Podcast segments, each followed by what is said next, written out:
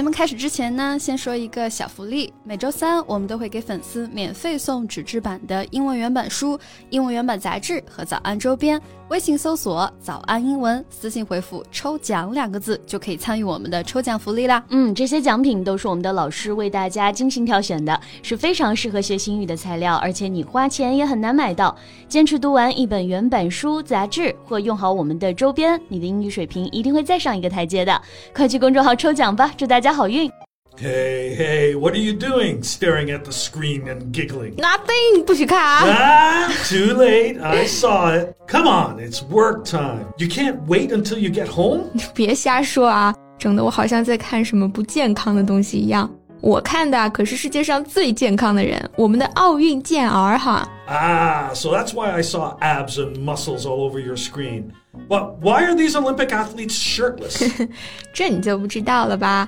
人家这是在响应大家的呼声，拍这个隔离 vlog。 oh, I see. With the Olympic Games ended, uh, must have returned home and started their 21 day quarantine? Right. Staff members and journalists will also return to China gradually. 因为国外的疫情还是挺严重的嘛，所以呢，安全起见哈，回来还是要隔离的。那隔离怎么说呢？就是这个 quarantine。 读的时候呢，注意要把重音放在第三个音节上，quarantine。 I bet a lot of people are interested in knowing how these athletes spend their time in daily life. 没错啊，那今天呢，我们就一起来聊一聊运动员们的隔离生活。诶 c o l i n 啊，这个疫情以来啊，你有没有经历过在酒店隔离呀、 No, I haven't had that experience, fortunately. 想想看啊，确实啊，跟屋里关二十几天不出门， 对于我这种本来就宅的人来说呢，可能是一种幸福。但是对于我们的运动员来说啊，估计还是挺难熬的。 Yeah, because normally they stick firmly to their schedule.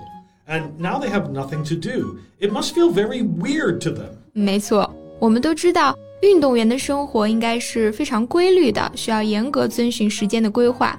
那刚刚 Colin 说 they stick firmly to the schedule，这个 stick to 就是坚持或者说遵循的意思。 Looking back at the days during home quarantine, for me the happiest thing was eating time. 看来人类的悲喜大多数时候还是相通的。我们的运动员汪顺也说了，吃饭呢是每天最开心的时刻。According to his own disclosure, his diet is quite rich with a soup, a fruit, and a boxed meal. 据他自己透露呢，他的饮食还是相当丰富的，包括一碗汤、一个水果和一份盒饭。 那大家有注意到盒饭是怎么说的吗？其实就是这个 boxed meal。Well, these are heroes just off the battlefield. The hotels where they stay would be happy to lay on the most luxurious meal if they're allowed to. 是的，运动员嘛，他们一日三餐的营养搭配啊，荤素结合啊，肯定是相当讲究的啊。那刚刚呢，Colin 用了一个动词短语，叫做 lay on，字面翻译呢好像是躺在什么东西上哈，但是其实这里是它的另外一个意思。Yeah, if you lay on something such as food, uh, entertainment, or a service, you provide or supply it, especially in a generous or grand way. 这个 provide or supply 就是提供嘛，而且还是 in a generous or grand way。其实对应的呢，就是我们说的盛情款待，或者说精心安排的意思啊。那除了可以接食物，也可以说精心安排了一项娱乐活动或者一项服务之类的。 You can also say lay on a welcome or a surprise. 嗯，安排一个惊喜哈。Well, this time the athletes have really laid on a surprise for all of us. 这次呢，运动员就是真的给我们准备了一个惊喜哈。 You mean their vlogs, right? 没错，这其中呢，最让我印象深刻的就是这个举重运动员李发斌，他在 vlog 里面表演了一招隔空跳柜子啊。我看完的感受呢，就是，哎呀，我俩好像就不是一个物种的， 他好像根本就不受这个地心引力的束缚嘛。Yeah, I remember him.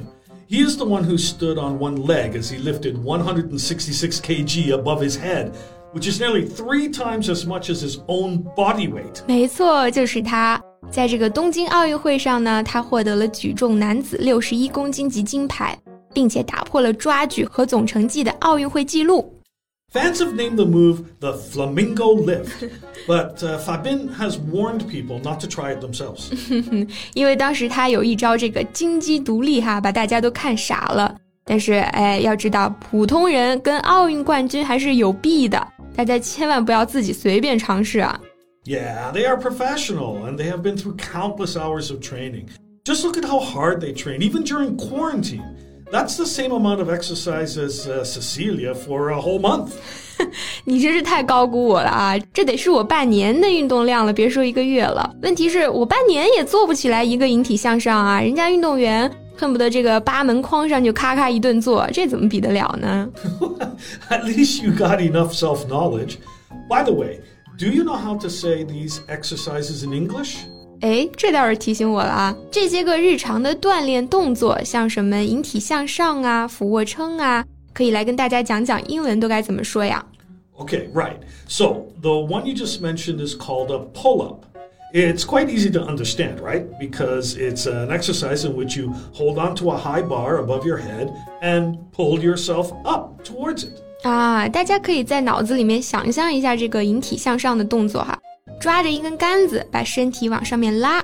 所以呢，在动词短语往上拉 pull up 中间加一个连字符，它就变成名词引体向上了。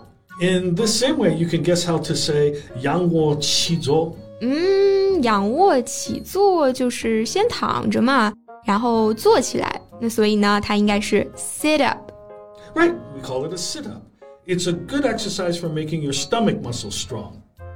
是的，照葫芦画瓢啊，我们再来想一想这个俯卧撑应该怎么说。那俯卧撑呢，就是用你的胳膊支撑着趴下去，然后呢把身体推起来嘛。那所以呢，它就叫做 push up。Okay, so how many push-ups can you do, Cecilia? Mm, somewhere between zero and one。综合考虑了这个动作质量哈，我觉得我做半个应该是不成问题的。so where does this pride come from? You know the diver Quan Hongchan? She is only 14 years old. Oh boy, look at how she does a handstand. 人家那是天才少女哈，我要是跟他一样，我就去奥运会为国争光了。那谁还搁这儿跟你录音呢？是吧？Oh, I wouldn't mind teaching you to do a handstand so that you'll go to the Olympics and I'll have a new partner to work with. It's a win-win situation. 哎，去不去得成奥运会就在此一举啊，不是一倒立了哈。那刚刚这个 Colin 说要教我的 handstand，大家看看啊，不用腿站立而用手，那是不是就是倒立呀 ？all right, but seriously, it's a good thing that people are paying more attention to these Olympic athletes rather than entertainment stars. 没错，我觉得就应该多去关注、去学习这些运动员，他对于我们形成更健康的审美啊、更积极的生活方式都有非常大的帮助。So guys. Have fun watching these videos and hope you can be as fit and strong as these athletes. And I hope Cecilia can learn how to do a handstand soon. Thank you. I see how eager you are to get rid of me. 最后再提醒大家一下，节目的所有内容我们都给大家整理好了文字版的笔记，欢迎大家到微信搜索“早安英文”，私信回复“笔记”两个字来领取我们的文字版笔记。